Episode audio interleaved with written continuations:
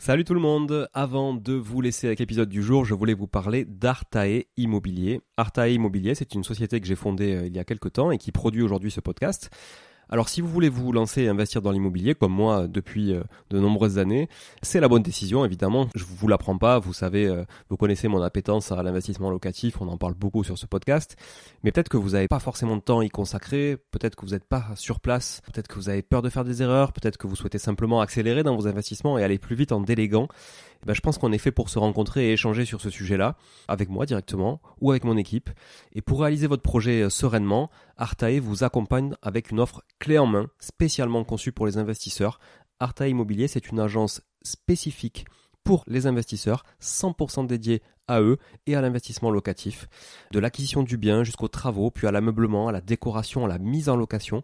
Vous êtes guidé, conseillé, accompagné de A à Z par notre équipe de pros que je recrute personnellement, et croyez-en mon exigence, je recrute que des gens compétents et composés surtout d'investisseurs aguerris, ou s'ils le sont un peu moins, que je forme moi-même aussi au métier de l'investissement immobilier.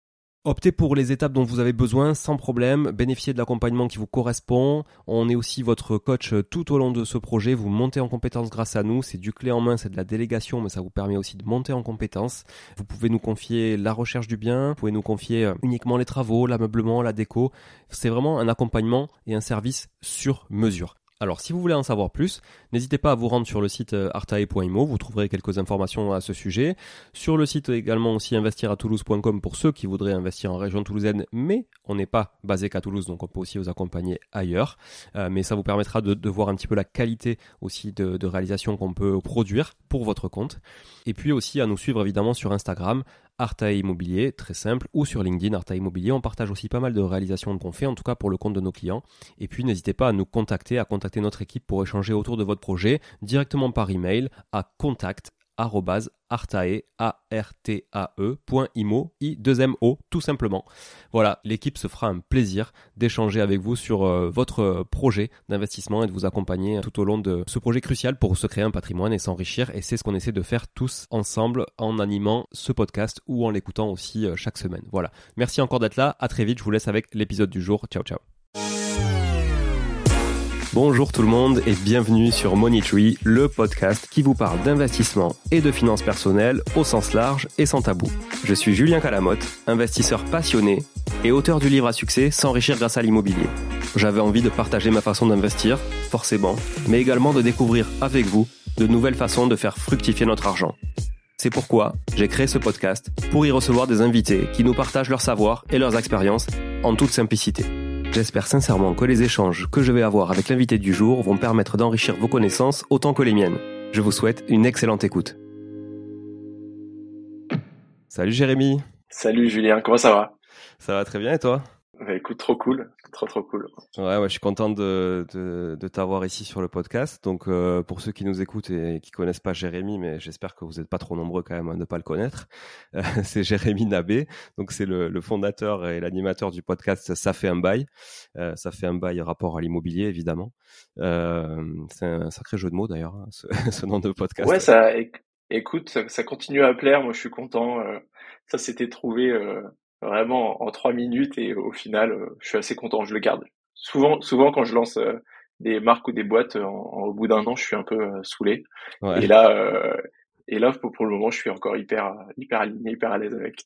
Bon, bah, cool, non, mais c'est cool. Franchement, c'est, c'est un bon nom, c'est bien trouvé, je trouve. Et en plus, ça fait une bonne introduction à chaque fois aux épisodes, donc c'est parfait. Exactement. Et, ça fait pas. Pour relancer des gens. Ça fait pas tellement un bail ça quand même. Parce que si ça fait vraiment, enfin, tu fais des épisodes assez régulièrement quand même, plusieurs par semaine au final, tu, tu, tu diffuses, donc euh, finalement ça fait pas des gros beaux, des gros beaux, on va dire. Ouais. Mais voilà, c'est cool. Euh, bon, en tout cas, encore une fois, je suis, je suis content de t'avoir, Jérémy. Alors, euh, la première raison, c'est parce que bah, c'est toi qui m'as donné le goût du podcast euh, au tout début parce que c'est avec toi que j'ai fait mon premier épisode de podcast en tant qu'invité. C'était en mai 2021. Euh, c'était l'épisode 25 chez toi, donc du, depuis, il y en a eu beaucoup. mais, mais tu vois, tu étais, étais, quand même euh, bah, plutôt vers le début que par rapport à maintenant. Euh, je me rappelle très bien, c'était pendant le week-end de l'Ascension, c'était un jour férié, on a, on a fait ça à distance et j'étais dans une maison de vacances euh, vers Aix-en-Provence. Là. Bon, bref, on s'en fout. Mais en tout cas, c'était c'était très cool. Ça m'a donné. J'étais assez stressé, je t'avoue, à l'époque. Ça m'a donné le, le goût du podcast. Ça se voyait pas. ouais, ça se voyait pas. Voilà. Après, euh, c'est vrai que j'ai reçu il a pas si longtemps que ça aussi Paco hein, du podcast des investisseurs 4.0 que j'aime beaucoup et qui lui aussi n'a fait que accentuer, euh, voilà, accentuer derrière mon, mon envie de bah, finalement de participer à des podcasts, alors que ce soit un invité, mais aussi en tant qu'animateur, hein, comme je le fais aujourd'hui euh, depuis le début de l'année sur Monitree. Euh, voilà, donc ça c'est cool. Et puis je suis repassé aussi euh, avec toi en, octobre, quelques mois après. On a fait un autre épisode, l'épisode 36 sur sur marchand de biens cette fois à l'achat-revente. Donc T'es le premier à passer deux fois et, et en effet, en effet, Paco, Paco très très très cool. On a tellement de points communs avec Paco qu'on on en rigole à chaque fois. Il y a, on a on a grandi un peu au même endroit. On a on a bossé euh, au Brésil, euh, on a bossé au Brésil quasiment à la même période. On a lancé un podcast sur des sujets très, euh, très, c'était hyper drôle. Je l'ai invité chez mon père la semaine dernière. Ah Et on s'est vu dans, on s'est vu dans le 77, on a fait un peu, euh, on s'est dit bon vas-y, il fallait, il fallait qu'on le fasse, tu vois. ah ouais, très cool. Non, c'est cool, c'est chouette. Franchement, euh, non, c'est Paco, c'est un chouette type. On le salue d'ailleurs euh, s'il nous écoute, et puis on salue aussi tous ces auditeurs qui qui sont communs. Il y en a forcément des auditeurs communs entre nos trois podcasts. Euh, même si moi j'en ai pas beaucoup à vous apporter aujourd'hui, mais bon, voilà. ça, ça, arrive, ça arrive. Ça, ça, viendra. En tout cas, non, c'est cool, vraiment très inspirant. Donc autant Jérémy que Paco. on a on a traité là, un épisode avec Paco pour ceux qui veulent l'écouter. Euh, c'était, euh, je sais plus le, numéro de l'épisode, mais ça doit être l'épisode 19, 18 euh, même peut-être. Donc du coup, si vous voulez l'écouter, c'était vraiment cool, un chouette échange. Et on va faire pareil avec Jérémy aujourd'hui. Donc on va forcément parler d'IMO et on va forcément parler de, de podcast un peu aussi donc parce que c'est des, sujets des sujets qui nous sont qui nous sont communs. Est-ce que tu veux commencer pour ceux qui te connaissent pas, même s'il y en a peut-être pas beaucoup, par te présenter? Écoute, très bien. Je m'appelle Jérémy. J'ai grandi dans le 77 en Seine-et-Marne, d'un père portugais, d'une mère polonaise, donc avec déjà une famille qui bosse dans le bâtiment. et même si pas n'ont pas tous investi, mais ça ça m'a quand même un peu mis les les pieds dedans, des, week-ends sur le chantier avec euh, mon père, ma mère qui gérait toute la partie euh, compta euh, et expertise gestion de ces appartements. d'un milieu voilà assez modeste, mais j'ai eu beaucoup de chance parce que ils ont quand même construit un petit patrimoine. Ça m'a permis d'aller en école de commerce notamment après mon, lycée. J'étais à l'IESEG à la Défense. Je faisais le RER e, RER A du, du, du début jusqu'à la fin euh, tous les matins. Et, euh, et voilà, et les, mes, mes amis de, de l'ISEG, ils étaient toujours assez étonnés quand, quand ils me disaient ils font quoi tes parents? Je leur disais bah mon père est plombier. Ils disaient ah trop marrant. Non vraiment il fait quoi ton père? Non non il est vraiment plombier tu vois. et euh, et t'habites où? J'habite à Ponto Combo. Euh, à Ponto Combo mais c'est où? C'est c'est dans un autre pays. c'est ça ça sonne, ça sonne très disais... Et euh, je disais non, non, bah, y a, on a beaucoup de Portugais, beaucoup d'Africains euh, à Ponto, mais c'est à 55 minutes d'ici, c'est pas très très loin. Ah et, euh, et du coup, rapidement, rapidement, j'ai eu envie de de d'entreprendre. Je fais de la junior entreprise beaucoup en, en école. Si vous si vous êtes en école, profitez de cette expérience, c'est vraiment génial pour pour vous lancer un peu sur l'entrepreneuriat. Euh, j'ai finalement démarré avec des startups euh, dans la dans la bouffe, donc euh, des, des nappies pour manger le midi, un abonnement. Euh, et parce que c'est si j'ai trois passions, c'est le, podcast, l'immobilier et la bouffe. Et du coup du coup un de mes stages où j'étais à San Francisco, j'ai découvert cette appli, je les ai aidés ensuite à lancer à lancer à Paris. Et, et, quand je me suis fâché avec la direction américaine de cette app, j'ai je me suis dit, OK, je fais mon premier investissement parce que ça m'intéressait depuis un moment, tant que j'ai encore un CDI. Euh, et j'essaye de sortir du cash flow pour pouvoir entreprendre de manière un peu plus sereine euh, sur un sur une idée, soit autour de l'IMO, soit autour du podcast. Et euh, voilà un petit peu les, euh, les euh, mon histoire jusqu'à jusqu'à la création euh, ensuite du podcast. Ça fait un bail. C'était quand ce, premier investimo C'était en 2019. voilà, je pense que je quitte ma boîte en en mars. Euh, en mars, j'ai toujours pas de bien signé, donc euh, je me dis ok là il faut il faut vraiment euh, faut vraiment s'y mettre. Ça faisait trois mois que je je ponçais tout YouTube, tout YouTube et tous les podcasts IMO qui existaient. Il n'y en avait pas beaucoup. Il y a celui de Bruno Racco, Investimo Club. À l'époque, c'était un des seuls. J'avais trouvé ça assez assez cool. Qui a été un peu abandonné, non, depuis? Ouais, je l'ai je l'ai reçu sur le podcast récemment, tu vois. Mm. Et c'est lui qui, tu vois, pour le coup, mon inspi pour lancer le podcast, c'était c'était Bruno. et quand il s'est arrêté en 2018, un peu un peu frustré, tu vois, de de pas avoir plus d'épisodes. Et, euh, c'est un peu pour ça que j'ai lancé euh, Ça fait un bail. Il est arrivé trop tôt aussi, je pense. C'est toujours un peu le, le problème des, des, gens qui sont un peu avant-gardistes sur des, des choses. Euh, le podcast n'était pas, enfin, je pense, n'était pas forcément aussi écouté euh, qu'aujourd'hui, quoi. Hein. Je pense que s'il avait tenu jusqu'à aujourd'hui, euh, il aurait le plus gros podcast. Ouais. IMO, voire investissement, il serait au-dessus de la martingale et compagnie. après, voilà, en 2018, Bruno, il avait quasiment sa, il avait déjà sa liberté financière, il avait plus, plus trop envie de se fatiguer, il a fait une pause pour ses enfants. Et euh, mais il, revient, il revient doucement dans le game. Là. Il, y a, il y a des nouveaux, il y a des nouveaux, nouvelles choses qui arrivent. Et son podcast, assez étonnant, assez étonnant. Donc, il s'est arrêté en 2018. Aujourd'hui, son podcast, je crois qu'il fait, il m'a dit, il fait encore 15 ou 20 000 écoutes par mois, quoi. Ah ouais. C'est hyper, c'est hyper long train. Enfin, c'est, c'est génial. C'est hyper rassurant en tout cas. Ouais, ça, ça me rassure aussi parce que je t'avoue que des fois, je me dis, c'est quand même long. Moi qui suis un impatient très pressé, c'est quand même long. Donc bon. Ouais, c'est un peu euh, long. Ça me rassure ce que tu dis. Voilà. Et euh, donc ouais, 2000, 2019, euh, donc mars, j'ai eu beaucoup de chance d'avoir cette deadline, tu vois, parce que je savais qu'à la banque, ensuite une fois que j'avais ma mon solde de tout compte, c'était mort pour pour investir. Et du coup, ça te met une vraie ça te met une vraie deadline, ça t'oblige à aller faire des visites, à faire des offres, etc.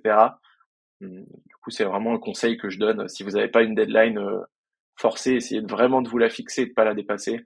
Euh, ça, ça, permet vraiment de, bah, de se bouger, d'y aller. Euh, et je signe, euh, je signe du coup en juillet. Ça a été très chaud parce que du coup la banque m'a demandé euh, mes dernières fiches de paye au moins cinq ou six fois et je leur ai jamais envoyé. J'étais je me suis dit, allez, faut, faut pas que ça, ça fasse euh, capoter le projet, sinon, euh, sinon c'est mort. J'ai acheté un appart 168 000 euros euh, dans le dans le 77, euh, pas très loin de chez mes parents. Ok, d'ailleurs petite astuce là sur la partie si vous êtes en CDI et que euh, effectivement vous voulez, vous savez que vous allez partir, vous êtes en préavis, etc. et que vous allez partir et que la banque, vous avez un projet à la banque, essayez de terminer votre contrat dans les premiers jours du mois suivant celui euh, dans lequel vous voulez terminer. Ça vous fait un bulletin complet sur lequel vous n'avez pas votre solde de tout compte. Et du coup, euh, bah, ça vous fait un, mois de plus de délai, on va dire, si la banque traîne un peu et vous demande une mise à jour. Quoi. Voilà. Petite astuce euh, qu'une une de mes futures associées, enfin je crois, hein, si, si elle m'écoute, on est en train de discuter pour s'associer en tout cas, est en train de faire justement en quittant son job, puisqu'elle a deux projets à la banque et que du coup c'est beaucoup plus facilitant en tout cas. Voilà, et ça vous fait une sécurité encore une fois. C'est clair. Alors, faut être bien sûr que vos projets ils soient euh, justement en cash flow positif et, et, sans que vous ayez pris des risques inconsidérés parce que bon, on arrive sur une période de soit de chômage, soit de rien du tout. Moi, je savais même pas si j'allais réussir à avoir une, une, une rupture conventionnelle. Donc, c'est vraiment pour ça que j'ai poussé, que je suis allé chercher du cash flow. Mais euh, voilà, s'endetter et euh, perdre son job, ça peut être aussi euh, une situation à risque. Euh, faites, faites bien gaffe que que ça soit contrôlé comme et mesuré comme risque. Ouais, après on peut aussi on peut aussi quitter un job pour un autre et comme sur l'autre on en, période d'essai pendant plusieurs mois, ben, on pourra pas emprunter donc le faire vite vite avant de changer de job mm, mm. aussi. Et euh, c'est vrai que souvent dans, dans l'immobilier, on parle euh, voilà de, de, de, liberté financière, etc. Bon, c'est très très à la mode et puis il faut dire ce qui est, c'est très vendeur. Euh, mais euh, il y a aussi beaucoup de salariés euh, et la grande majorité des investisseurs sont des salariés ouais. et, et qui s'épanouissent dans leur boulot. Et moi, ça a été le cas pendant des années d'ailleurs. Et, et voilà, et franchement, je, je, je voilà, j'insiste sur le fait c'est pas une tare d'être salarié, attention, c'est même plutôt plutôt très bien, très sécurisant euh, pour pour beaucoup de monde. Et puis vous pouvez aussi vous épanouir, quoi. Donc c'est euh, voilà, tout le monde ne cherche pas la liberté financière, c'est quand même important aussi. Ah oui, je vous confirme que la banque euh, sera ravie de voir que vous avez un CDI. ouais, clairement, clairement, clairement. Et euh, voilà, donc en fait tu fais tu fais cet invest donc juin 2019. Euh, c'est quoi comme typologie de biens, quelques chiffres, si tu peux nous, nous partager un peu ça? Ouais, bien sûr. Je signe, euh, je signe le 12, 12 juillet. Il y a 168 000 euros euh, d'acquisition, euh, plus frais de notaire, plus à peu près 20 000 de travaux. On est sur une OP à 200 000 euros. mais vraiment avec des travaux. Du coup, je suis au chômage, donc je suis je suis sur le chantier tous les jours avec mon père qui m'aide du coup de de 7 heures du matin à 9 heures du soir.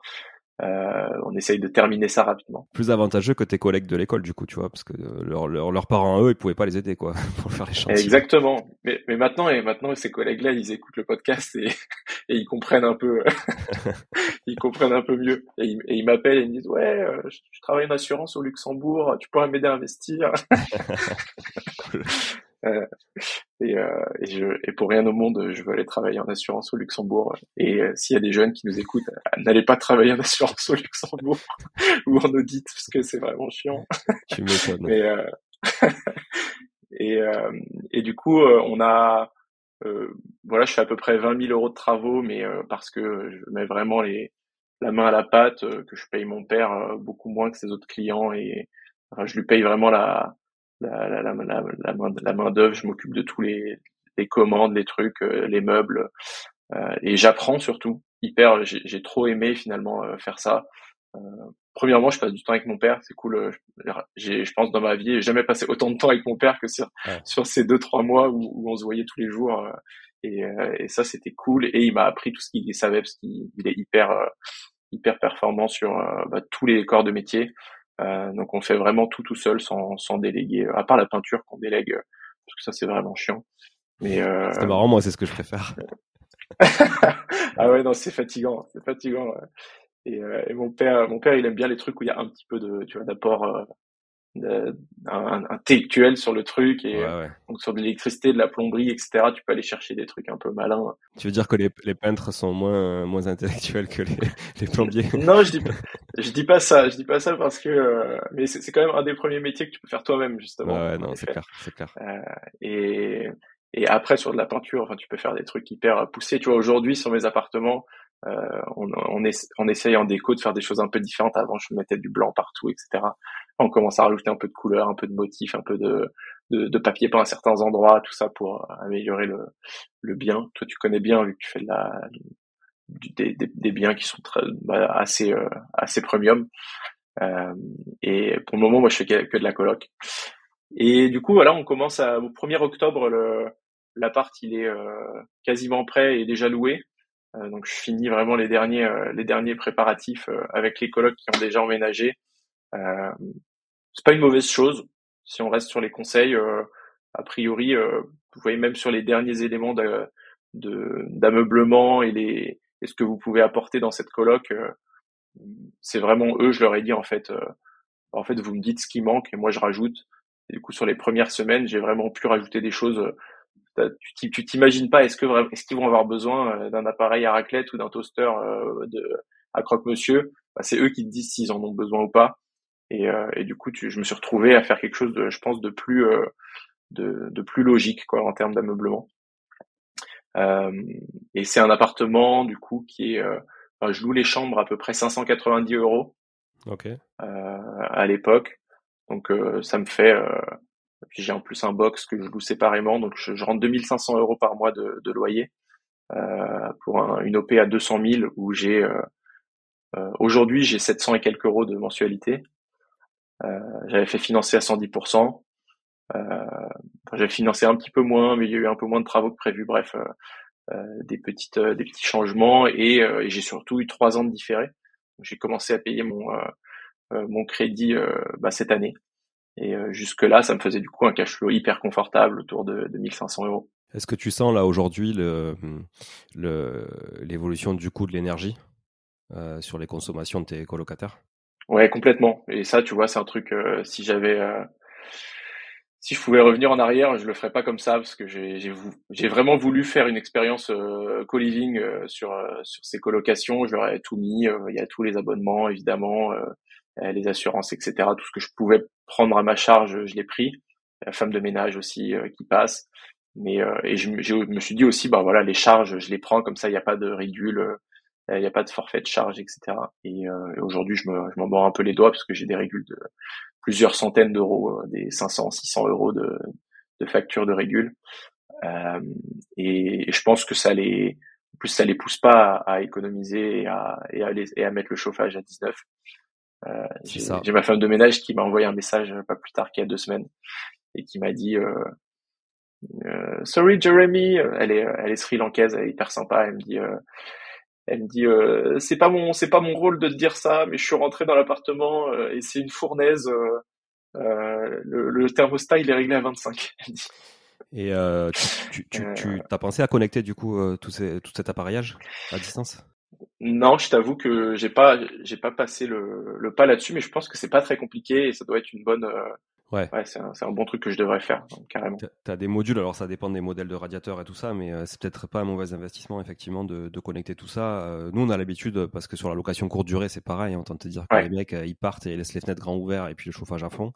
Euh, bon, alors même même s'il y a des capteurs sur les radiateurs assez modernes, quand, quand, quand il y a trop d'air, ça se coupe, mais euh, c'est bien parce que tu peux réguler. Pareil pour les pompes à chaleur quand on met des splits réversibles, chaud-froid, parce que quand tu as des apparts sous les toits, autant te dire qu'à Toulouse, il fait 40 degrés le, l'été, donc euh, c'est chaud, euh, ben on peut, pour éviter que le mec laisse la clim, euh, on a des modules Wi-Fi dessus et tac, on connecte tout à distance. Et au moins, ça permet vraiment de, de, contrôler. Et même, de, tu peux programmer et bloquer, bloquer les commandes. Et ça, c'est super chouette, quoi. Ok, tu peux la, ouais, tu peux l'éteindre et l'allumer à distance aussi. Ouais, ah ouais, ouais, tu peux tout faire. Tu peux tout faire et t'as as ta courbe d'historique de température et même de programmation et tout. Donc franchement, c'est tu peux, bon, c'est un peu Big Brother, tu vois, mais c'est, tu, tu, peux suivre vraiment la, la conso de, des voyageurs. Et c'est pareil pour les colocataires. Et j'ai envie de dire, c'est même pire pour les colocataires parce qu'ils sont là H24 tous les jours de l'année. Et il y, y, en a plusieurs. Donc, tu en as forcément. Je me euh, note. Euh, ouais. Ouais. T'en as forcément un sur les, sur les X en fonction du nombre de chambres que tu as euh, qui, qui, qui n'en a rien à foutre, quoi. Hein, qui lui va toujours mettre les trucs à fond, quoi. Exactement. Après, c'est un petit investissement, mais c'est con de, effectivement de ne pas le faire au départ. Pour ceux qui nous écoutent, en tout cas, c'est bien de le faire au départ et de le prévoir parce que ça va pas vous coûter beaucoup plus cher euh, qu'un radiateur standard. Alors, euh, si un petit peu quand même, peut-être le double. Mais franchement, vu la conso, quand tu parles de 500-600 euros de conso d'ELEC, c'est chaud quand même, hein, par mois. Ouais, ouais, non, c'est énorme. Et en effet, j'ai eu tendance sur les premiers à essayer d'aller chercher les, le, meilleur rapport qualité-prix, mais les prix les plus bas, tu vois. Donc jamais je vais mettre un, radiateur, un grippin euh, pourri, il y aura forcément un, peu d'inertie sur la chaleur. Mais en effet, tu trouves des petits radiateurs pour une chambre à, moins de 100 euros. Et s'il faut mettre 200 et avoir et pouvoir le programmer à distance, etc., ça me semble être une, une bonne une bonne chose. Quoi. Ouais, ouais, je crois, je crois, je crois aussi. Et puis surtout, là, quand c'est toi qui payes les factures, du coup, tu en as plus conscience que quand tu fais un, un appart que clair. tu vas louer euh, et dont la, la, conso va être portée par le locataire. Ou là, tu dis, bon, c'est bon, c'est pas moi qui paye les legs, c'est pas grave. Mais... on pouvait pas prévoir, euh, on pouvait pas prévoir ce qui allait arriver sur l'énergie. Tu vois, je m'étais dit, bon, a priori, euh, je suis pas, tu vois, je suis pas à 100 euros près là-dessus, si ça monte, machin. Mais, mais en fait, ouais, là, là, c'est pas 100 euros, quoi. Non, c'est clair, ça va très très vite. Donc euh, bon, ça, ça tourne du coup depuis 2019. Ouais. Euh, T'as eu du, turnover un peu dessus? Écoute, euh, j'ai une chambre qui est prise encore depuis euh, depuis octobre 2019. La personne n'est pas partie. Ça c'est cool. donc, mais après les trois autres, elles ont tourné une fois. donc je, ouais, je suis sur une moyenne à, sur celui-ci à à peu près un an et demi, je pense, sur ce qui est ce qui est bien en coloc. Mm. voilà. Et je, je je saurais pas expliquer pourquoi. Tu vois, la, la deuxième que j'ai lancée j'ai un peu plus de turnover. J'en ai lancé pour des potes aussi. Euh, je fais de l'investissement un peu clé en main euh, quand j'ai des bonnes affaires qui arrivent et que je peux pas être financé en ce moment. Euh, que c'est pas le moment, bah, je les propose à des potes et je m'en je m'en occupe pour eux avec mon père. Et euh, il y en a où vraiment j'ai des turnovers tous les 7-8 mois. Euh, c'est souvent celles qui sont un peu moins bien aménagées, un peu moins un peu moins premium, je pense. tu te retrouves du coup à avoir des profils qui sont un peu moi, dans mes colocs, en fait, j'ai acheté à côté d'une résidence euh, étudiante, enfin une résidence étudiante, un, pôle universitaire, pardon, où il y a 14 000 étudiants. Euh, et, et j'étais un peu convaincu que c'était euh, c'est là que j'ai retrouvé mes locataires. En fait, il y a eu tellement de demandes que euh, bah, j'ai accepté que des jeunes travailleurs qui sont plutôt des jeunes travailleurs qui bossent à l'est de Paris.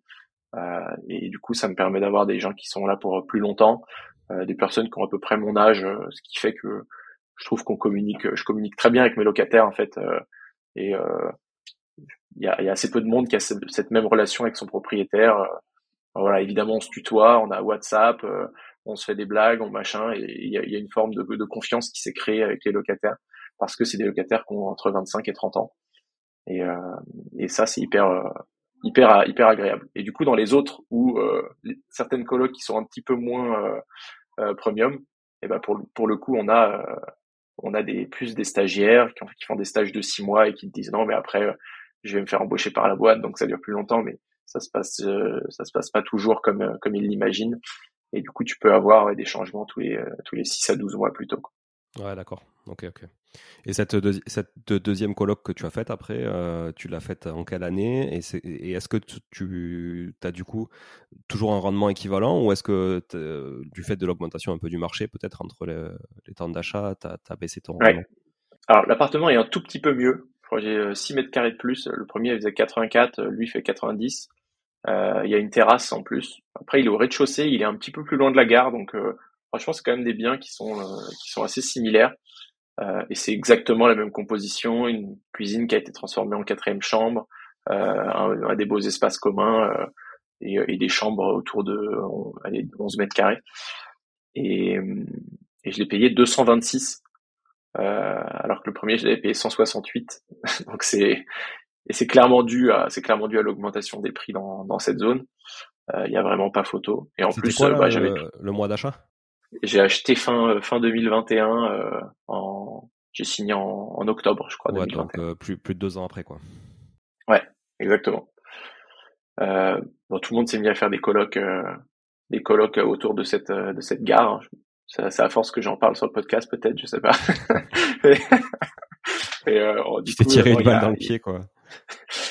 bah c'est en fait du coup j'ai fait investir plein de potes. On a autour autour de cette gare, on a 30 chambres maintenant. Mm. Et, euh, et du coup, je, je, me demande si on n'a pas un, un petit, euh, on n'a pas une petite influence. Mais à la limite, tu vois, oui, alors c'est plus compétitif aujourd'hui.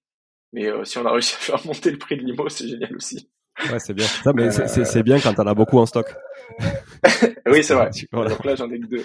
T'as raison, faut être le premier arrivé, t'en as beaucoup et après tu. quand tu dois acheter après, c'est toujours un peu plus compliqué. C'est ça. Euh, après, faut être le premier à vendre. Voilà, c'est ça. c'est, les crypto-monnaies ou l'immobilier, c'est la même chose finalement. Ouais, voilà, voilà. Il y a autant de risques. ouais. Non, c'est et du coup, euh, bah du coup, on met quand même en place. Euh, là, on mutualise pas mal de choses sur la gestion. Euh, on met en place cette année des petites choses sur voilà, même femme de ménage, personne qui gère les entrées, les sorties, et ça, c'est quand même bien pratique. Euh, et du coup, à 226 000 euros, c'était un cabinet dentaire, donc autant dire qu'il y avait du, du boulot. Euh, et en plus, cabinet dentaire, euh, pas, pas, pas, des meilleurs cabinets dentaires, il était euh, fermé depuis un moment. Du coup, on a tout retapé. on en a eu pour 25-30 000 euros, encore une fois, plus les meubles, et on sort à peu près quasi équivalent des chambres autour de 620 euros, parce que c'est un petit peu plus premium. On a mis des télés dans les chambres ou des deuxièmes écrans d'ordinateur sur les bureaux, etc. Euh, et, et ça marche très bien. C'est un bien qui a été acheté en SCIS avec mon père, du coup, euh, parce que c'était beaucoup plus difficile euh, pour moi d'investir maintenant que j'étais. À ce moment-là, j'étais entrepreneur, j'avais un bilan de société. Euh, du coup, c'est très difficile de se faire financer. Mon père a pas le meilleur profil non plus. On était un peu deux canards boiteux aller à la banque.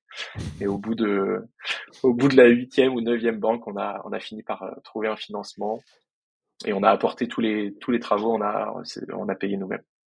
Ouais, et euh, 25-30 000 euros de travaux, euh, c'est vraiment pas cher quoi par rapport à la, à la, à la surface quoi. Hein. Ça, ça revient vraiment 300 euros du mètre, 300 euros du mètre carré quoi. C'est que dalle, euh, ouais, c'est que dalle. On est, je suis bien, bien conscient de ça.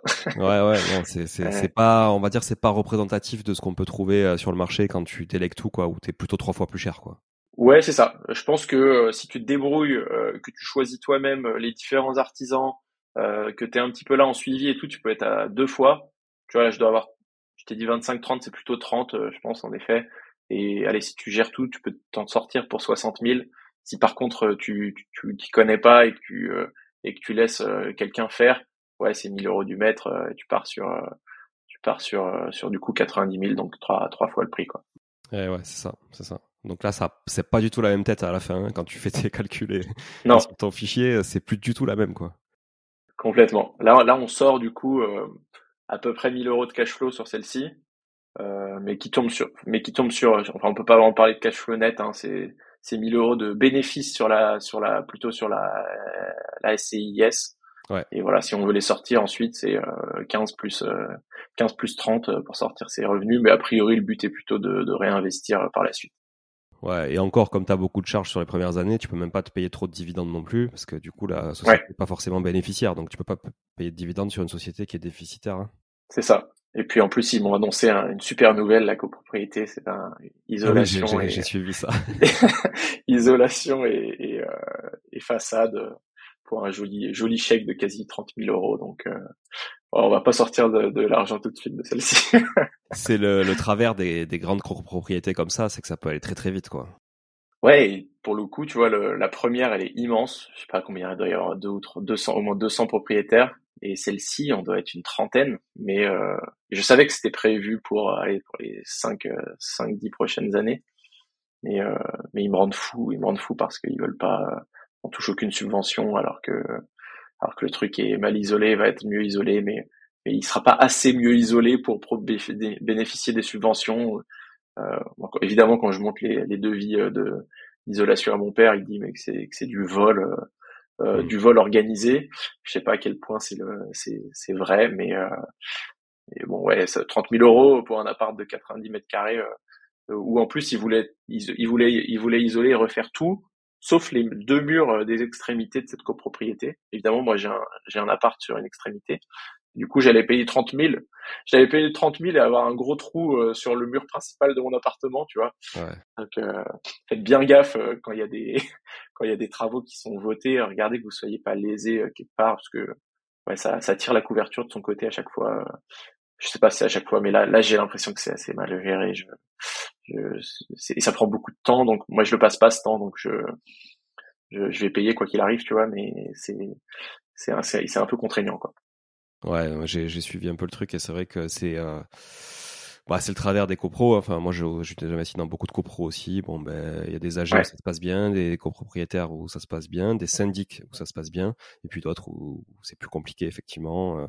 Et, et, à côté de ça, bon, là, c'est bien aussi parce qu'ils s'occupent de la copro pour le coup, hein, quand même. Enfin, finalement, ils, initient quand même des travaux, de l'isolation. C'est important avec tout ce qui se passe vis-à-vis des DPE et tout. C'est bien de, de, réisoler un peu les logements. Puis pour la conso aussi, hein, voilà. parce que le DPE c'est bien, mais ça, ça correspond quand même à une conso réelle. Hein, donc, euh, ça, in fine, ça fait faire des économies, euh, des économies d'énergie. Euh, et puis il y a des copros où ben, il y a des mecs qui s'occupent absolument de rien. Euh, et là, ben, on, a quand même des immeubles qui peuvent s'effondrer. On le voit dans les vieux centres-villes. On a vu à Marseille. À c'est clair. voilà, il y en a, il y en a. Donc de plus en plus d'ailleurs. Je, je, sais pas les, les actus en ce moment. Je vois, j'en ai vu pas. Je sais pas si je m'y intéresse plus ou, mais je vois beaucoup de d'immeubles qui sont qui s'effondrent. En fait, il y a quand même beaucoup d'immeubles qui sont passés en copropriété depuis les années 60 et euh, dans les vieux centres-villes, euh, puisque bah, il y a beaucoup de marchands qui ont racheté, qui ont mis en copro, qui ont divisé, etc. Et foncièrement, euh, bah, quand c'est en copro, tu, on vient de le dire, hein, les gens sont jamais d'accord, n'ont jamais les mêmes intérêts et tout ça. Euh, ils ont pas en fait, ils ont l'impression que l'entretien du patrimoine se limite au mur de leur appartement. Euh, alors que finalement, euh, l'entretien du patrimoine, c'est aussi la toiture de l'immeuble qui, qui abrite leur appartement, même s'il est au premier étage, quoi. Et tout ça, ils s'en rendent pas forcément compte et ils sont pas prêts à payer pour ça, quoi. Et malheureusement, ben, le syndic peut pas forcer quoi, à le faire. Il y a que la mairie qui peut mettre un arrêté de péril. Exactement. Et là-dessus, ouais, tu vois, le, vote, pour le coup, j'ai, c'est, une erreur de ma part. Hein, tu vois, j'ai pas, j'ai même pas participé au vote pour euh, voter ou non ce, cette euh, isolation, parce que c'était quelques jours après que j'ai signé, et je, il y avait, euh, il y avait mille mails de d'historique à, à, suivre parce que personne n'était d'accord et des centaines et des centaines de pages de projets c'est un projet à plus, je sais pas, 700 800 000 euros euh, sur cette copro. Et, et du coup, je, je me suis dit bon bah voilà, si s'ils jugent finalement que ça vaut le coup de le faire, bah je vais les laisser gérer. Ils connaissent mieux cette copro que moi et, et je paierai euh, quoi qu'il arrive. Et là où je me suis un peu fâché, c'est quand ils m'ont dit bah on bénéficie d'aucune subvention parce qu'en fait on va même pas gagner une lettre. Euh, et je leur ai dit bah en fait si on gagne pas une lettre, euh, bah autant je sais pas autant faire plus de travaux j'en sais rien faites quelque chose. Mais euh, ou, ne, ou ne faites rien parce que s'il y a pas d'intérêt soit, soit, tu fais rien soit tu fais un truc correct quoi. Euh, et du coup ouais euh, voilà c'est mais bon ça va ça va passer. C'est encore une fois je suis très content d'avoir d'être parti sur un bien où, où que je, je, connais bien ce marché je sais que ça continuera à être loué je sais que la renta elle est bonne parce que sans ça j'aurais vraiment dû bah, mettre mettre de ma poche quoi donc là, tu as pris double peine quand même sur celui-là, parce qu'au euh, final, euh, tu l'as payé plus cher. tu prends, tu prends en plus. j'étais, tu vois, j'étais sûr, j'étais vraiment sûr parce que le premier, je le fais en amateur complet. Vraiment, je, je, je, je, j'endors pas la nuit. Je me dis, mais est-ce que je fais pas des une conneries, tu vois? Et euh, tout le monde me dit en plus que je suis en train de faire une connerie autour de moi, hein, que ce soit mes potes d'école ou même, euh, même mes, mes, parents. Finalement, ils sont pas non plus hyper euh, hyper chauds. Ils sont contents que j'investisse un peu, mais eux, ils ont jamais fait ça, tu vois. Ils ont ils ont acheté des des petites surfaces qui louent en longue durée, en, en location nue, euh, euh, et à des prix euh, hyper bas, comme ça ils sont sûrs que les gens y restent pour 20 ans, ce qui est le cas d'ailleurs. Et bon, il y a plein de raisons pour lesquelles c'est pas des, une bonne une bonne idée. Après, ils ont pas ils ont pas pris les crédits au même moment que nous, donc c'était un peu différent. et, et surtout, et du coup, ouais, j'avais très peur, mais j'avais une conviction, c'était en fait le deuxième, il sera forcément meilleur que le premier. Et tu vois, c'est pas c'est pas toujours le cas. D'ailleurs, souvent, c'est pas je suis pas le premier. J'ai plusieurs invités qui me disent euh, que en fait, bah, petit à petit, ils font des trucs un peu moins euh, rentables, un peu moins cash flow positif. Euh. Ouais, puis t'es moins regardant en fait parce que ça devient plus automatique et facile. En tout cas, tu penses. Et c'est vrai que moi, je le dis souvent là encore. Une... Encore, je, je disais à, à Sabrina cette, cette semaine ou la semaine dernière, peu importe. Du coup, je lui disais effectivement, pour moi, euh, j'achèterai le truc. Par contre, je ferai pas acheter ça à un client. Alors que tu vois, moi, je prendrais le risque en fait, parce que je me dis ok, bon, c'est bon, et puis au pire, dans le parc, c'est pas très grave, tu vois, si ça, ça pète un peu. Euh, mais un client, jamais euh, qui me paye pour l'accompagner et voilà, et lui, éviter de faire des conneries, jamais je lui ferai prendre un risque que moi je pourrais prendre en fait. Voilà, parce qu'on n'est pas au même stade d'investissement et autres. C'est ça. Et euh, c'est vrai que franchement, on est moins regardant. Nous, on achète des trucs. Il y a, il y a une boîte de nuit au rez-de-chaussée, pas de problème, on s'en fout. Voilà. Enfin, voilà. Parce, pourquoi? Parce qu'on en a déjà acheté trois ou quatre où il y a des boîtes de nuit et qu'on sait qu'en fait, c'est pas un problème. C'est juste un problème sur le papier. Et c'est un avantage pour acheter parce que finalement, euh, personne veut acheter. Donc, euh, au final, pour nous, c'est un avantage. Et in fine, dans l'exploitation, c'est pas une problématique. Voilà, c'est un exemple comme un autre. Mais l'exemple du kebab ou du taco, c'est plus problématique quand même. Attention. Mais voilà. Parce ouais, je pense. Voilà. Ouais. Euh, là, au-delà de la fréquentation où il y a du flux, hein, comme avec les livreurs, les machins, etc. tu as les odeurs. Et là, c'est si c'est mal fait, et c'est souvent mal fait en centre-ville, c'est plus problématique sur, sur la boîte de nuit, le, le, sujet du coup c'est le c'est le bruit, mais tu te dis si t'es en gros tu t'isoles bien et puis de toute façon c'est que le soir c'est c'est ça la manière de dont tu bah gères le truc. Bah de toute façon je vais dire le bruit le bruit en fait s'il est problématique le mec au bout d'un moment il sait qu'il va dégager donc en fait la boîte elle fait absolument tout euh, parce que on peut demander à la mairie euh, qui lui donne une interdiction euh, je sais plus comment ça s'appelle exactement mais interdiction d'exercer euh, parce que ça fait trop de bruit et que ça cause trop de nuisances. Hein. Donc si le mec il exerce plus, il a plus de cash et, sa boîte euh, elle ferme quoi. Donc voilà, on est en train d'en faire d'en faire fermer une d'ailleurs. Ça fait deux ans et demi qu'on est en procédure. Euh, elle, elle est au rez-de-chaussée pour le coup, mais finalement, elle est en sous-sol, pardon. Mais l'entrée se fait par le rez-de-chaussée et par la cour de l'immeuble sur lequel donnent des appartements. Et c'est dans un immeuble qui a qui est de 1520. C'est un hôtel particulier. tu vois, il y a du cachet en plein centre-ville. Et, et là, pour le coup, il y a des propriétaires occupants dans l'immeuble. Là, c'est plus problématique. Tu as un vigile dans la cour, les mecs qui sortent, ils sont bourrés, ils gueulent. Nous, on fait du Airbnb, on se prend des sales commentaires. Donc là, tu vois, on a, on a mis une procédure et là, on va les dégager, mais ça prend 3-4 ans, quoi. Voilà, parce que les mecs, ils font appel, euh, c'est toujours compliqué. Et puis en plus, toi, tu peux pas dégager lui, tu dois euh, te retourner vers le, le propriétaire du local qui, lui, doit dégager son locataire. Sauf que le propriétaire, c'est pas dans son intérêt. Lui, il prend 3-4 000 balles de loyer, euh, il fait rien. C'est clair. voilà, c'est l'avantage des locaux commerciaux, c'est que tu fais rien, c'est l'exploitant qui fait tout. Donc euh, c'est un peu compliqué, mais c'est pas grave. Nous, ça nous a pas empêché euh, de l'acheter. Euh, j'en parle dans mon bouquin d'ailleurs. On, l'a acheté moins cher. On l'a acheté en connaissance de cause. On savait qu'on était en, on savait qu'on allait pouvoir le sortir parce qu'il était dans l'illégalité d'exercer ça. Bon voilà, mais jamais je ferai acheter ça à un client. Le client va me dire mais t'es malade ou quoi? Tu m'as fait acheter un, truc de. Ouais, c'est trop de problème. Je suis pas prêt, moi, je dors pas. Finalement, vaut mieux acheter ça en connaissance de cause à un prix inférieur, en se disant qu'en plus le jour où il part, où tu arrives à le faire partir, bah en plus ton appart il prend de la, la valeur, que euh, que d'acheter en face d'un local qui est vide et qui franchement euh, est hyper bien adapté pour faire une boîte de nuit. Ouais. et, euh, et, tu te retrouves à l'acheter au, au, au prix fort et en fait après il s'installe et et, euh, ça c'est différent. Je, je, comprends bien la la stratégie boîte de nuit, je la connaissais pas encore, tu vois. Donc, euh, Alors c'est pas intéressant. c'est pas une stratégie en soi. Hein. On n'a pas mis un filtre sur euh, le bon coin, mais euh, parce que je peux te dire que les vendeurs se gardent bien de dire qu'il y a une boîte de nuit dans l'immeuble quand ils vendent. C'est difficile à trouver. Mais ouais, ouais, non, c'est le hasard des recherches qui a fait que, et, et puis surtout des négos qu'on a pu faire sur ce genre de bien qu'on n'aurait jamais fait ailleurs. Donc voilà. Et in fine, on loue quand même au même prix à la nuit sur le Airbnb. Et puis quand on fait la location longue durée, euh, les mecs euh, nous disent non, non, la boîte de nuit, euh, pas de problème en fait. Hein. Voilà, pas, pas de nuisance. Trop de, trop de clubbers, trop de clubbers à, à Toulouse. Ouais, c'est vrai que bah, c'est une ville très étudiante, donc c'est vrai qu'il y a beaucoup, beaucoup, il y a beaucoup, beaucoup de, de jeunes. Ouais, c'est vrai que ça fonctionne pas mal le milieu de la nuit. bref, parenthèse refermée. Donc, il te faut en acheter un troisième du coup pour rattraper ça, c'est ça? Ouais, exactement, exactement. Et là, j'aimerais bien pour le pour le troisième J'aimerais bien tester la, la courte durée, j'en ai pas encore. Euh, la coloc, tu vois, j'ai fait le tour. Euh, j'ai un appart qui vient de se présenter, qui ressemble, c'est exactement le même que le deuxième, dans la même copro d'ailleurs. Du coup, je suis, en plus, euh, je pourrais l'acheter moins cher que, ce que je l'ai acheté, parce que là, le truc a été voté, etc. Bon, c'est, c'est un autre, c'est un autre sujet. Et, euh, et franchement, je crois que je vais pas, tu vois, je vais pas y aller. Je préfère essayer de tester quelque chose de nouveau, que les auditeurs après ils vont me dire c'est bon tu as déjà raconté le truc trois fois donc euh, pas, pas d'intérêt. Donc j'aimerais bien faire de la, la courte durée euh, peut-être pourquoi pas un, un, petit immeuble de de trois quatre appart où j'en mets euh, j'en mets je mets la moitié en courte durée ça ça me plairait bien. Avec une strate une heure et demie de Paris en transport histoire de pouvoir y aller comme une fois de temps en temps. Et là en déléguant vraiment le le, chantier en laissant mon père tranquille. C'est le projet. Ah ouais, je comprends, je comprends totalement. Je comprends totalement. Bon, c'est cool de se diversifier, t'as as bien raison, je pense.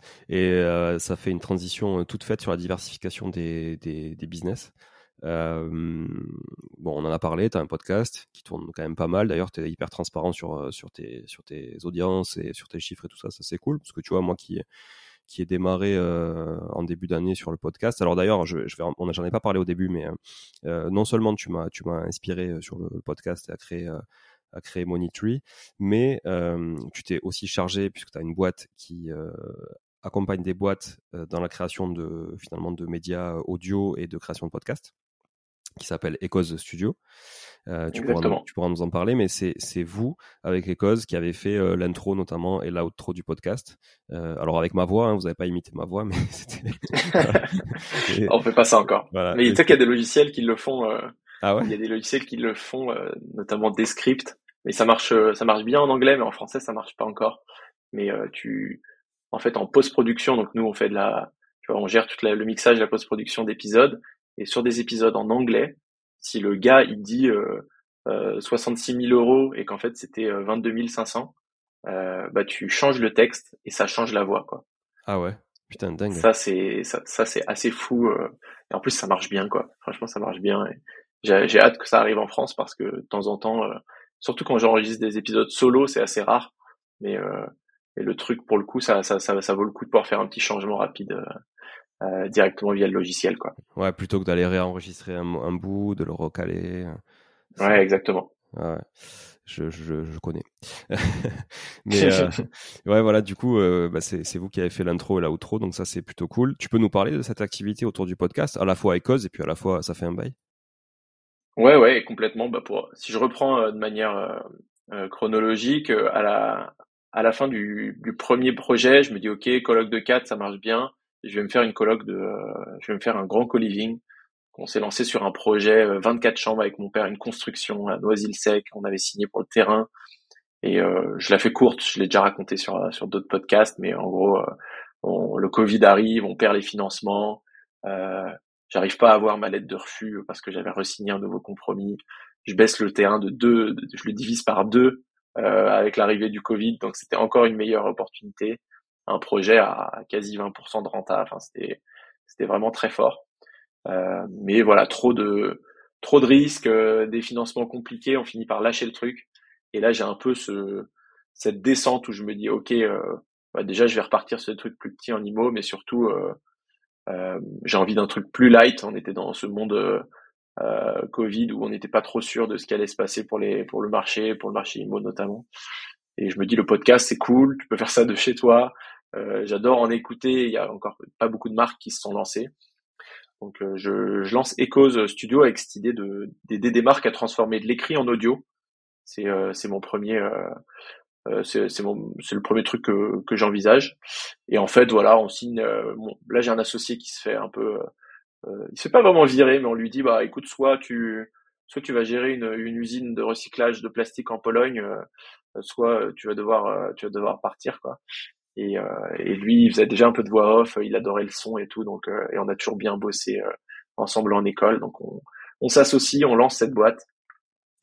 On, on, fait quelques articles du coup de blog qu'on transforme en audio pour des clients, mais c'est très chronophage et finalement on, on sort pas beaucoup de, de, bénéfices sur ces OP. Par contre, énormément de marques, mais vraiment 90% euh, des marques avec qui on parle, elles, envisagent de lancer leur podcast ou de elles s'intéressent à ce nouveau canal d'acquisition. Et on se dit, ok, ben on va aider des marques à euh, lancer leur podcast avec un, principe assez simple. On installe un studio chez, toi. Euh, c'est un peu Mathieu Stéphanie et chez Cosa Vostra qui m'a inspiré euh, là-dessus où vraiment il a des, des, micros dans quasiment toutes ses salles de réunion. Ça n'empêche pas d'utiliser cette salle, mais tu peux euh, du coup créer du contenu audio facilement à partir de ça. Euh, et, euh, et, du coup, on installe le studio chez nos clients. On, on, les conseille sur le positionnement, le lancement du podcast. On leur donne même des sujets qui pourraient être intéressants. On fait un petit benchmark de, de, de, de l'industrie et de, et de tout ce qui peut être fait pour, pour percer sur, sur cet écosystème-là. Ils enregistrent, nous on récupère les épisodes, euh, on en fait euh, du coup un, podcast professionnel qui est diffusé sur toutes les plateformes et euh, des tas de petits contenus Instagram, TikTok, newsletter, LinkedIn qui peuvent utiliser pour communiquer sur leur activité. voilà un petit peu la, notre activité. Quand on lance ça, on, on avait vraiment pas beaucoup d'expérience en podcast. Donc c'est la, la, genèse de ça fait un bail, c'est ok, on va lancer un podcast sur mon autre passion qui est l'immobilier et euh, ça va être vraiment notre labo pour euh, pour tout apprendre en termes de croissance de podcast et ensuite pouvoir l'appliquer à nos clients. Ok, chouette. Bah, c'est une belle histoire. Je crois qu'aujourd'hui ça fonctionne bien, puisque du coup c'est ton activité principale finalement. Euh, le, ouais. le plus, ça fait un bail. Exactement. Euh, et, et, sur ça fait un bail, tu peux nous parler un peu de l'historique rapidement, puisque tu, quand est-ce que tu l'as fondé, quand est-ce que ça a vraiment pris, est-ce que tu as vu vraiment un tournant à un moment donné? On commence, euh, on commence en septembre 2020. Euh, ça fait un, peu, un peu plus de deux ans. Euh, c'est une croissance qui est, qui est plutôt, c'est une, une, petite, une, petite exponentielle. C'est pas vraiment linéaire, mais voilà, chaque mois, chaque mois c'est meilleur et et tu vois, je, je pense que depuis là, là sur les six derniers mois, on a doublé les audiences. C'est fou. Donc donc on a pris un, peu plus d'un an et demi, tu vois, à faire 20 000 écoutes. Et là, on a pris six mois à faire 20 euh, 000 de plus. Donc aujourd'hui, on est à on est à 40 000, 40 000 écoutes. Donc il y a vraiment un moment où ça où ça décroche. C'est plus, euh, je dirais, par palier que qu'une vraie exponentielle. Tu as, des moments où tu fais une grosse acquise euh, sur un mois et, ensuite ça, ça ça redescend pas quoi. C'est ça qui est qui est vraiment cool sur le podcast. C'est un principe de, de de cumul et de d'exponentiel comme on peut l'avoir en, en finance, où finalement quand tu as un invité, euh, un, un auditeur qui découvre ton podcast, eh ben il va écouter euh, souvent une grande partie de tes épisodes. Et si t'en as, euh, bah, si t'as 10 épisodes sur ton podcast, bah il va, il va te faire 10 écoutes ce, cette personne. Et si si t'en as 95, il va, il va te faire pas loin de 95 écoutes. Et ça c'est c'est ça qui crée vraiment cette cette exponentielle. Ouais, totalement. C'est comme tu le dis, tu, tu, voulais le dire, mais tu l'as pas dit, mais comme les intérêts composés, effectivement. Euh, sur, euh, Comme les intérêts composés. J'ai le mot qui m'a quitté mon cerveau. comme, euh, comme les intérêts composés quand on investit en bourse, effectivement, c'est un effet cumulatif. Ouais. donc ça, c'est plutôt cool. Ok, chouette. comment tu choisis tes invités sur le podcast? Écoute, c'était au début, c'était vraiment, je m'étais fait une liste et c'est ce que je conseille à n'importe quelle personne qui lance son podcast, c'est bah, tu commences, bah, évidemment, tu as un sujet un peu passion, il, faut être prêt à, à, passer des dizaines ou des centaines d'heures à, à, en discuter avec les plus grands experts du, de la place en plus, donc c'est quand même hyper hyper confortable. Et, euh, et tu commences, tu te fais une liste de d'une cinquantaine de sujets, euh, et euh, ensuite tu essayes de mettre des invités en face, de trouver les personnes qui te semblent le plus expertes euh, sur le sujet. Euh, ce qui fait que j'ai quand même beaucoup d'invités qui sont des un peu influenceurs IMO ou qui ont des, des, programmes d'accompagnement ou, euh, ou qui sont des professionnels de l'immobilier, parce que c'est eux qui eux qui communiquent le plus sur ces sujets. Donc voilà, ensuite je vais les chercher sur LinkedIn, sur Instagram, sur YouTube. Euh, c'est comme ça que j'ai démarré. Et de plus en plus, j'arrive à j'arrive à trouver des, des, profils vraiment par recommandation, soit soit de la part de mes invités, euh, où je dis en fait j'aimerais bien trouver quelqu'un sur tel sujet et, quand tu euh, sur quelqu'un quand tu discutes avec quelqu'un qui a 20 ans d'immobilier dans les pattes, bah il a plein plein de conseils et plein de personnes intéressantes à te recommander. Je fais des petits appels sur le podcast aussi, tu as des auditeurs qui me disent euh, ah va parler à Jean-Marc il a il a fait 300 opérations, il a 300 appartements en, en, subvention en subvention ANA, OPA et etc je lui dis ouh là celui-ci il vaut le coup et ensuite tu te bats pour tu te bats pour essayer de l'avoir et qui te raconte euh, un peu tous les tous les secrets de, de ce truc. Et c'est souvent c'est étonnant c'est pas les épisodes qui font le plus d'écoute. Le plus d'écoute c'est souvent des personnes un peu médiatisées. Et quand tu vas trouver quelqu'un qui a tu vois qui parle d'un truc où l'info elle est pas sur internet tu vois. Tu, sais pas comment faire pour euh, bah, typiquement euh, vraiment je, je, le reprends parce qu'en ce moment c'est un sujet d'actu mais la réno énergétique comment tu fais pour multiplier les opérations et te faire rembourser 75% de, de, tes travaux. C'est un truc que tu peux chercher sur internet, tu vas pas, tu vas pas trouver quoi. Ouais, puis en plus c'est chiant, c'est de la paperasse et tout, donc les gens en fait ils zappent vite cette information sur internet, même si elle est là quoi. Elle est, elle est accessible l'information, mais ils vont pas la chercher parce que c'est un peu lourd, c'est un peu lourd à expliquer, à vulgariser et tout. je suis d'accord avec toi. Je suis d'accord avec toi, et c'est pas forcément ceux qui sont les plus visibles qui ont le plus de substance à partager, hein, souvent. C'est comme ça, mais euh, aussi. Voilà, il y a, y a, vraiment l'investisseur et il y a le marketeur. Quoi. Et après, il y, y, en a qui font très bien les deux, euh, ça c'est clair. Euh, et puis il y en a qui sont très marketeurs et d'autres qui sont très investisseurs. Et donc du coup, ceux-là, il faut aller les chercher parce que forcément, ils sont pas très visibles. Quoi.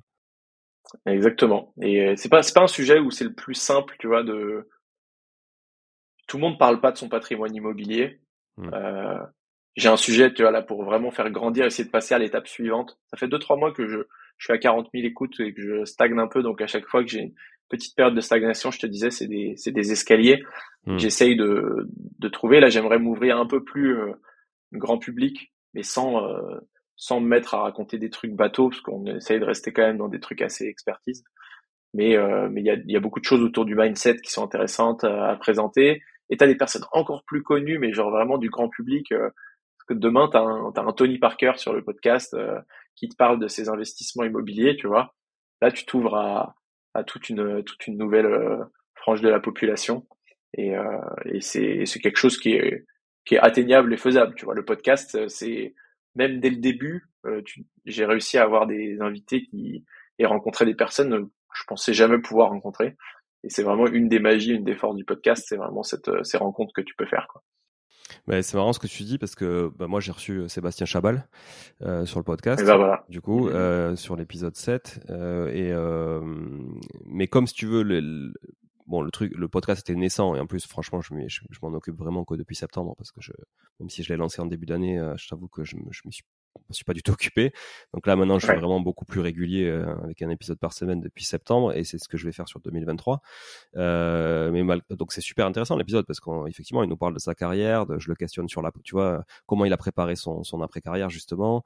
Et en fait, c'est un hyper entrepreneur et investisseur, Sébastien Chaval. C'est pas juste un mec qui s'est plaqué des des, des, des néo-zélandais. Ouais. Et, euh, et euh, mais tu vois, j'ai très peu d'écoute finalement sur le. Enfin, c'est pas l'épisode avec le plus d'écoute. Et puis euh, comme le podcast est pas forcément très connu bah du coup c'est dommage parce que je trouve qu'il y a un contenu qui est hyper quali là-dessus, d'un mec qui ne parle absolument jamais de ça dans les médias, parce que c'est hyper euh, personnel, hein, le patrimoine, etc. Là il en parle très ouvertement parce qu'on était dans le sud du Portugal, tranquille tous les deux, euh, tu vois, enregistrer ça euh, à l'arrache comme ça. Va. Voilà. Et au, à l'arrache, on a décidé ça la veille au soir, tu vois, on a fait le truc. Donc on, on discute quoi, et ça intéresse plein de gens. Mais j'ai pas l'audience suffisante pour justement euh, avoir suffisamment de, de, de, personnes, si tu veux, qui écoutent ça. Quoi. Et c'est dommage. Tu, tu, soulèves un vrai point du podcast où, en effet, euh, la, la, la, viralité du podcast, elle n'existe pas. Où j'ai jamais vu en effet un podcast qui, euh, qui décolle d'un coup grâce à un épisode, alors que sur YouTube, par exemple, tu peux avoir une petite chaîne YouTube et un jour faire euh, le bon titre, le bon invité, la bonne vignette et boum, mmh. tu fais 100 fois ce que tu as fait sur ton sur ta vidéo précédente. Euh, sur le podcast, j'ai a priori, j'ai jamais vu ça. Alors j'ai vu des podcasts qui grandissaient beaucoup plus vite que d'autres, ça c'est une certitude. Mais euh, mais moi aussi, tu vois, en effet, j'ai eu le, le fondateur de Big Fernand, par exemple, euh, au lancement du podcast. C'était le, hmm. c'était le, franchement, trop trop de valeur. Il y avait le le gars, et enfin, c'est lui qui vend le plus de burgers en Europe à ce moment-là. Et, et, pareil, j'étais un peu genre, ça va faire décoller le truc. je vais, je vais, je vais trouver 1000 personnes de plus. Et non, en fait, bah, d'habitude, je faisais 500 écoutes et là, j'ai fait 600, euh, tu vois. Ouais, ouais. je me dis, merde, euh, en fait, ce, ce truc-là, il mérite 6, 60 000, pas, pas 600, tu vois. Ouais, et tu vas pouvoir, je pense, euh, probablement que cet épisode, je pourrais le, le relancer aujourd'hui, peut-être, tu vois, et, et le, le, remettre sur le devant de la scène. Et les, en fait, ça marche assez bien. Tu peux recycler pas mal de contenu aussi sur le podcast.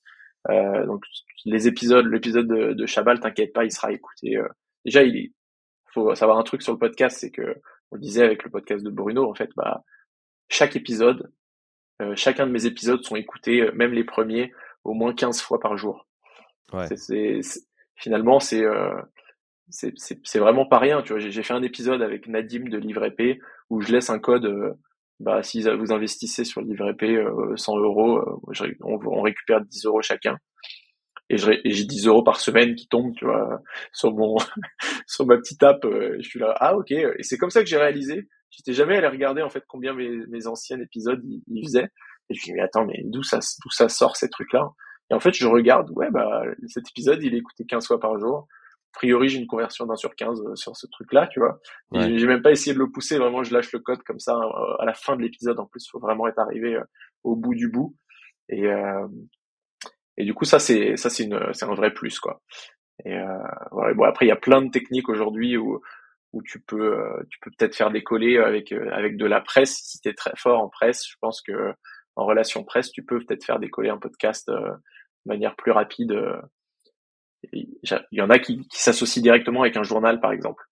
Euh, tu peux tu t'associes avec un journal sur l'investissement, par exemple, dans chacun de leurs dans chacun de leurs en digital comme sur le papier, bah en fait, tu as, une petite chronique. Par exemple, ça c'est un très bon, ça c'est un très bon moyen de le faire.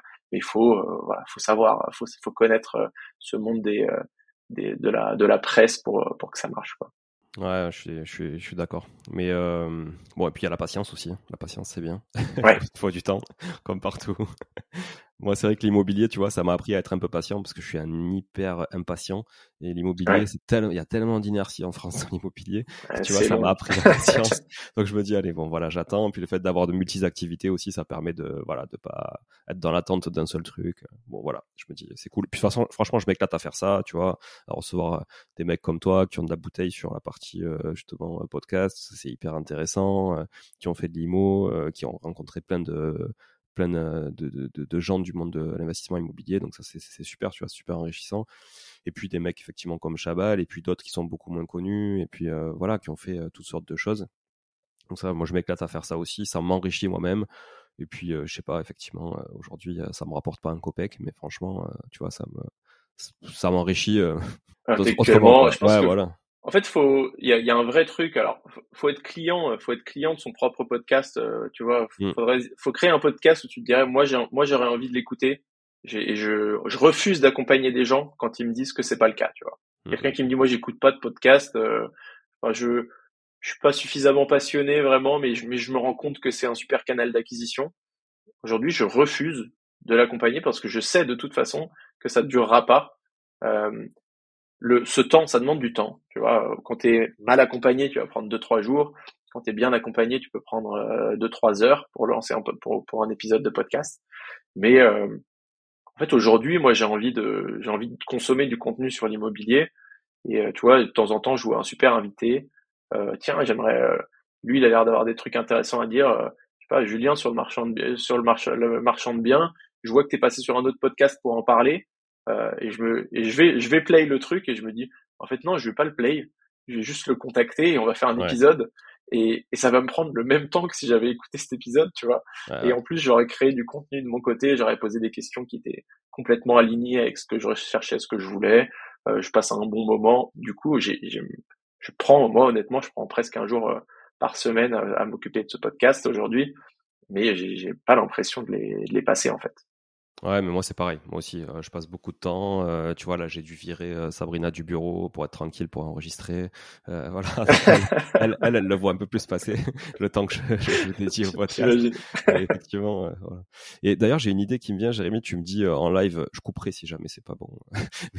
Tu me dis en live. Est-ce que est-ce que tu penses que les épisodes qu'on a fait ensemble sur ton podcast, je pourrais les reprendre sur mon podcast à la suite d'une autre là?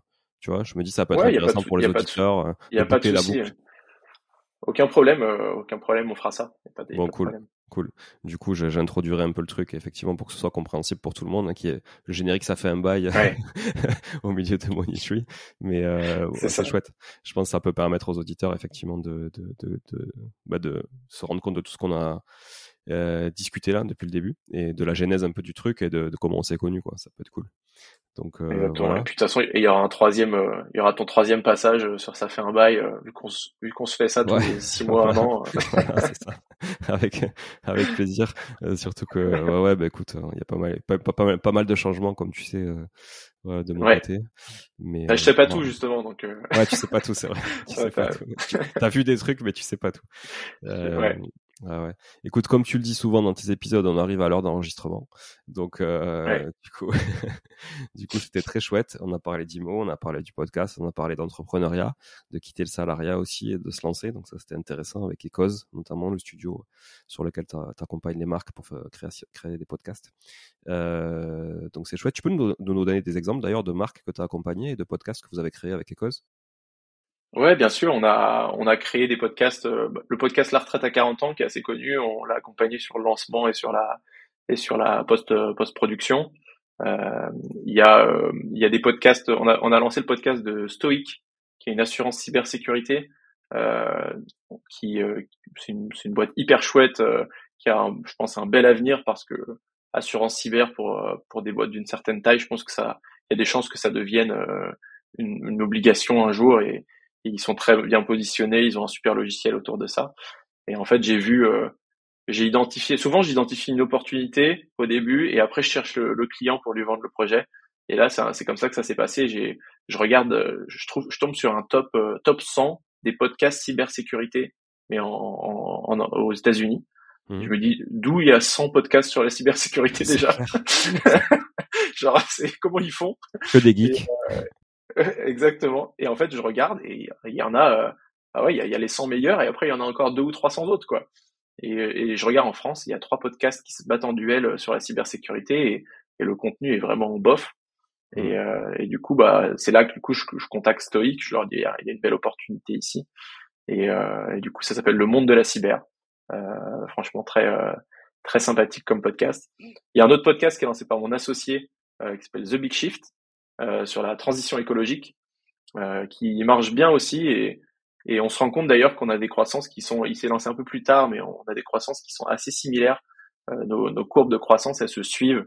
Euh, donc aujourd'hui, il y a à peu près 16, 16, 16 000 écoutes par mois avec The Big Shift sur un sujet qui est sa passion aussi, où il apprend énormément et où et les gens le suivent et je pense qu'il reçoit encore plus de messages que moi, etc. C'est un truc qui est très grand public. Et d'ailleurs, je pense que même en termes d'audience, il, il, a il peut aller même beaucoup plus loin que, ça fait un bail sur le sur le nombre d'auditeurs. Ouais, c'est plus niche. Euh, mmh. euh, ça fait un bail plus niche. Ouais. Exactement. Et alors par contre, c'est plus difficile de. C'est un, un produit qui est plus difficile à sponsoriser que ça fait un bail. Mmh. Aujourd'hui, ça fait un bail grâce aux sponsors. On, arrive à, à générer 4-5 000 euros par mois de, de, de sponsoring parce que bah, j'ai des investisseurs immobiliers, des professionnels de l'immobilier, des gens qui veulent se lancer. Donc, euh, il y a des tonnes de marques euh, qui cherchent à se positionner là-dessus. Et, euh, et, euh, et, voilà. Et, du coup, je pense que tu vois, ma, monitrice, et a priori, si tu restes sur une sur une base d'un épisode par semaine, tu as, cette croissance qui est quasi qui est quasi tracée finalement. Et quand les marques me demandent bah, est-ce que je devrais faire un, épisode par par semaine ou est-ce qu'un épisode par mois ça suffit? Et ben je leur dis bah en fait bah, ça prendrait juste quatre fois plus de temps. Quatre fois moins vite. ouais, c'est mécanique. ça ira quatre fois moins vite, donc c'est possible. Hein. C'est possible et, et, de toute façon, et il y a des marques qui sont ok avec ça. Tu vois, faire un épisode par mois, ça te permet de tisser une relation forte avec un partenaire ou un expert de ton écosystème chaque mois. Ça te permet d'avoir du contenu à mettre sur ta newsletter. Euh, tes sales, ils peuvent s'en servir pour, euh, tu vois, s'il y a un client qui a un peu les mêmes problématiques, il leur envoie. Donc il y a tout un intérêt à le faire. Mais en effet, euh, tu iras quatre fois moins vite. Il n'y a même pas de proportionnalité ou pas. Je pense que c'est vraiment c'est quatre fois moins vite, quoi. Ouais, non, mais c'est mathématique, euh, exactement. Je, suis, parfaitement d'accord. Est-ce que du coup, euh, pour, pour conclure l'épisode, tu peux inviter, euh, parce que tu as plus l'habitude de le faire que moi, tu peux inviter tous les auditeurs qui nous écoutent à partager, à, faire ce que tu sais faire? Il y a plusieurs, il y a plusieurs choses que, que vous pouvez faire. Le premier, c'est de continuer à écouter, monitorer, d'écouter jusqu'au bout à chaque fois. C'est la rétention sur un épisode, c'est le plus important pour, pour les plateformes. Le deuxième, c'est euh, de laisser une note 5 euh, étoiles sur Apple, sur Apple Podcast, Spotify et de laisser un commentaire sur Apple Podcast. Si vous n'avez pas d'iPhone, vous le faites avec l'iPhone de votre pote, de votre cousin, de votre voisin. Et, euh, et, le, et le troisième, c'est bah, d'en parler euh, autour de vous, euh, de, de, parler de, de, ce podcast autour de vous et de, et d'en faire un, PayPal à, à, Julien Calamotte, si ça vous plaît, euh, de, de 500 euros. J'aurais pas osé celle-là. Mais avec plaisir, je vous mettrai mon adresse email à, tous ceux qui me la demandent. euh, bon, merci Jérémy. Et d'ailleurs, évidemment, vous pouvez faire tout ça sur Ça fait un bail si c'est pas déjà fait. Comme je disais à Paco dans un précédent épisode, euh, il est fort probable qu'il y ait beaucoup d'auditeurs de Monetary qui écoutent et qui connaissent déjà Ça fait un bail. Le contraire, bah forcément, comme, comme les proportions sont pas les mêmes, c'est c'est, à mon avis, c'est plus rare. Mais allez aussi laisser évidemment tout ça sur euh, euh, Apple Podcast, etc. Euh, pour ça fait un bail. dans le monde du podcast, l'avantage c'est que fait, il n'y a pas forcément de concurrence. Pourquoi? Parce que comme le disait Jérémy à juste titre, même si on a des, invités qui vont être en commun. D'ailleurs, tu me disais que là, dans une heure, tu vas enregistrer avec quelqu'un que j'ai déjà reçu sur le podcast tu vas le faire de manière forcément différente parce que on est tous différents, on fait ça parce qu'on est passionné sur le, sujet et donc on, on pose pas les mêmes questions, on n'a pas du tout le même axe finalement. Et c'est ça qui est aussi intéressant je trouve c'est que tu peux écouter trois personnes identiques sur trois podcasts différents avec trois animateurs différents et avoir des sons de cloche totalement euh, euh, bah, différents Exactement. Rien que le fait de parler, euh, rentrer dans la, si on reste sur l'immobilier, tu rentres dans la l'expertise et le, les détails d'une opération en fait, je peux te faire un épisode de deux heures sur une de tes opérations où on rentre vraiment dans toute la chronologie du truc, comment ça s'est passé. Et ça m'est arrivé d'en faire d'ailleurs. J'en ai fait, j'ai fait un épisode de ce type où on a parlé juste d'une seule opération et on aurait pu parler aussi de, du parcours en général des 50 OP. On aurait pu parler du mindset autour de ça. Euh, on aurait pu parler de la vie de la personne et de sujets complètement différents euh, que de, de l'immobilier. Donc euh, tous ces axes-là, ils, ils sont intéressants à explorer. Ouais, carrément. Et du coup, c'est pour ça que je vais vous mettre juste après ces épisodes-là, dans la foulée, cet épisode-là, dans la foulée, les épisodes que j'ai enregistrés avec Jérémy. Ça vous permettra déjà de mieux me connaître à moi pour ceux qui me connaissent pas vraiment. Euh, et puis de traiter d'une opération de marchand de biens aussi euh, qu'on avait détaillée avec Jérémy euh, dans le studio de la Martingale d'ailleurs euh, sur Paris. Euh, à l'époque, puisque c'est Jérémy qui m'avait introduit avec Mathieu Stéphanie aussi, donc merci pour ça, c'était super cool, en tout cas, une bonne expérience. voilà, donc je finis sur ça, Jérémy, merci, je sais pas si tu veux ajouter quelque chose. Non, écoute, euh, c'était un, c'était un plaisir. Euh, hâte, euh, hâte de refaire un, un épisode et de, et d'apprendre un peu tes news sur, sur l'agence, sur tes nouvelles activités, etc. Bah avec grand, avec grand plaisir, Jérémy. C'est quand tu veux. on peut faire ça à distance ou quand je viens sur Paris, ça sera l'occasion de se faire une bouffe aussi. Allez, parfait. Ça peut être top. Merci beaucoup. On et fait ça. à très vite. Bonne journée. Salut tout le monde. Salut. Ciao, ciao. Bon, si vous êtes là, c'est que vous avez écouté jusqu'au bout et a priori, l'épisode vous a plu. Si c'est bien le cas, n'hésitez pas à le partager autour de vous. Notez ce podcast sur Apple Podcast et Spotify en laissant un commentaire 5 étoiles. Je ne vous le répéterai jamais assez, mais c'est grâce à vous que ce podcast vit aujourd'hui et peut continuer de vivre en vous proposant un contenu toujours plus qualitatif. Merci encore. Je vous retrouve très vite sur un nouvel épisode de Money Tree. En attendant, je vous souhaite la meilleure des réussites dans vos projets et un bon enrichissement. À très bientôt.